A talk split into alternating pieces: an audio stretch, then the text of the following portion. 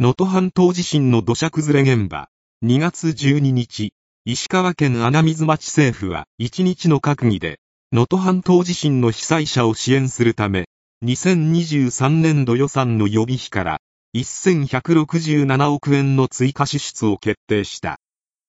The Japanese government said Friday that it will spend some 116 billion yen out of its fiscal 2023 reserve funds to support people affected by the magnitude 7.6 earthquake that hit the Noto Peninsula in central Japan on New Year's Day.